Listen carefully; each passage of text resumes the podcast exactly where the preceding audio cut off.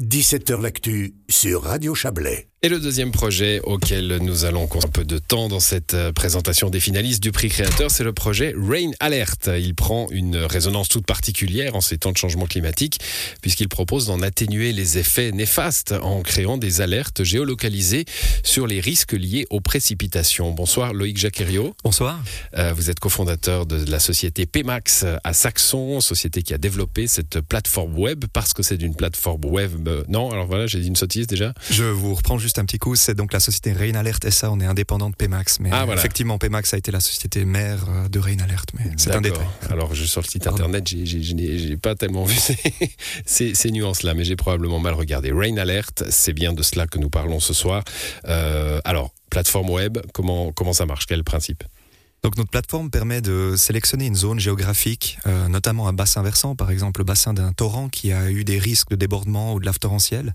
On est basé sur les données météo euh, de Météo Suisse pour la partie suisse, et c'est des données radar. Nous, on intègre ces données météo et on les permet de les situer sur une zone géographique précise qui est déterminée par l'utilisateur. Donc l'utilisateur peut choisir lui-même, soit en créant un polygone sur notre carte interactive directement sur le site, de choisir euh, un bassin versant, de choisir toute une zone d'une commune pour les eaux claires, par exemple. Bassin versant, pour, pour, pour être clair, hein, c'est là où les eaux vont. Euh, Oui, exactement. On a un système de détection automatique des bassins versants. On peut cliquer sur une rivière et euh, en suivant la topographie d'une carte, on pourra déterminer chaque goutte d'eau provenant de l'intérieur de ce bassin versant va se retrouver à la fin dans la rivière et euh, c'est la zone qui est intéressante pour les euh, utilisateurs. Bon, vous le disiez, euh, le- les utilisateurs peuvent dessiner une carte, un polygone, hein, vous avez dit. Il faudra que je fasse attention avec les mots compliqués avec vous. Hein. Sur, notre application, l'utilisateur premier que j'imagine, moi, c'est les communes, hein, évidemment, qui pourront dessiner leur territoire avec votre application et améliorer leur, leur niveau d'alerte au risque. Oui, tout à fait. On a, on a actuellement en développement, on a des communes partenaires, par exemple la commune de Saxon, avec laquelle on a pu sélectionner deux ou trois bassins euh, versants de nouveau de torrents euh, qui ont eu des, où on a déjà constaté des débordements. On a pu faire un essai où on a donc on, détecte la quantité de pluie qui tombe sur ce bassin versant et à partir d'un certain niveau, on peut détecter un risque de euh, lave torrentielle. Par exemple, dans le cas de Saxon, pour les- pour l'anecdote, on avait déterminé un événement déjà qui s'était passé il y a quelques années, enfin en juillet dernier, et on a détecté qu'à partir d'un certain volume d'eau tombé pendant une heure dans ce bassin versant, une lave torrentielle était tombée. Et on avait pu la détecter avec plus de 30 minutes d'avance, Hmm. ce qui est euh, très avantageux pour la partie sécurité, pour par exemple fermer une route ou avertir des gens qui habitent euh, dans la proximité. Alors, on a l'exemple de Chamozon, hein, euh, juste en face de, Saxon, avec une lave torrentielle, malheureusement avec, euh, avec euh, des décès hein, la, dernière fois. Euh, là, typiquement, alors j'imagine que le risque zéro, comme toujours, n'existe pas et n'existera jamais, c'est normal.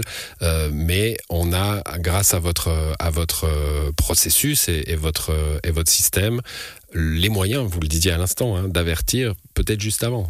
Oui, alors effectivement, cette catastrophe, euh, je ne sais pas si elle aurait pu éviter, je ne peux pas me prononcer là-dessus, mais euh, il y a déjà beaucoup d'outils qui permettent de déterminer les risques. Nous, on serait un outil complémentaire qui serait avoir la ceinture et les bretelles euh, pour éviter ce, ce- genre d'événement.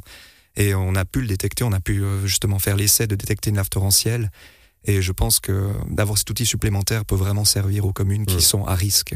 Vous disiez tout à l'heure, je, je pense aussi à Brienne, ça, dont on parle en ce moment. Alors là, c'est pas des laves torrentielles, c'est carrément la montagne qui tombe sur la. Mais enfin, voilà, ça illustre, en tout cas, le fait que les changements climatiques nous amènent vers des situations de ce genre, qu'elles soient euh, aquatiques ou pas.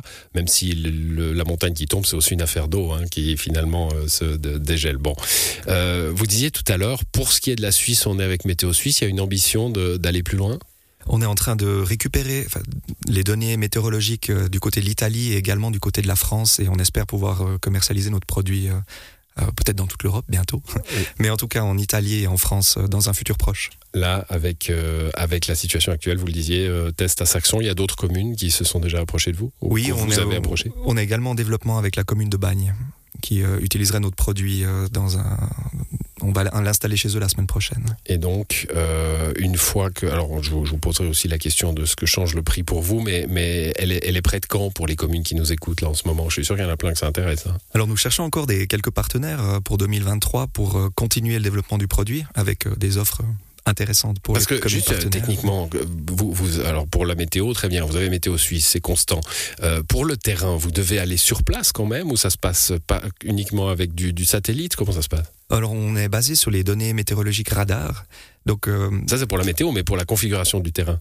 Alors la configuration du terrain dépend Des effectivement cartes, de, vous avez- de la zone. On a des cartes topographiques Des cartes. interactives sur la map et on travaille avec des pluviomètres virtuels euh, avec une résolution d'un kilomètre carré, ce qui évite euh, l'entretien du matériel et l'achat du matériel.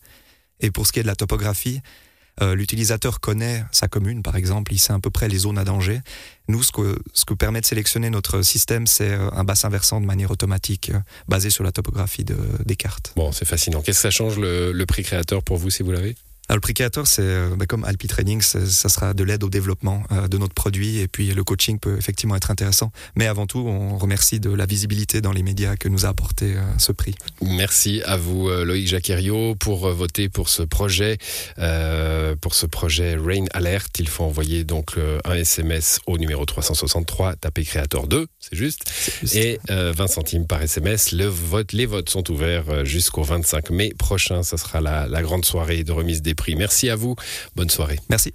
Voilà, c'est la fin de cette émission. À l'édition ce soir, Serge Jubin et Guillaume Abbé. Excellente soirée à vous. À demain.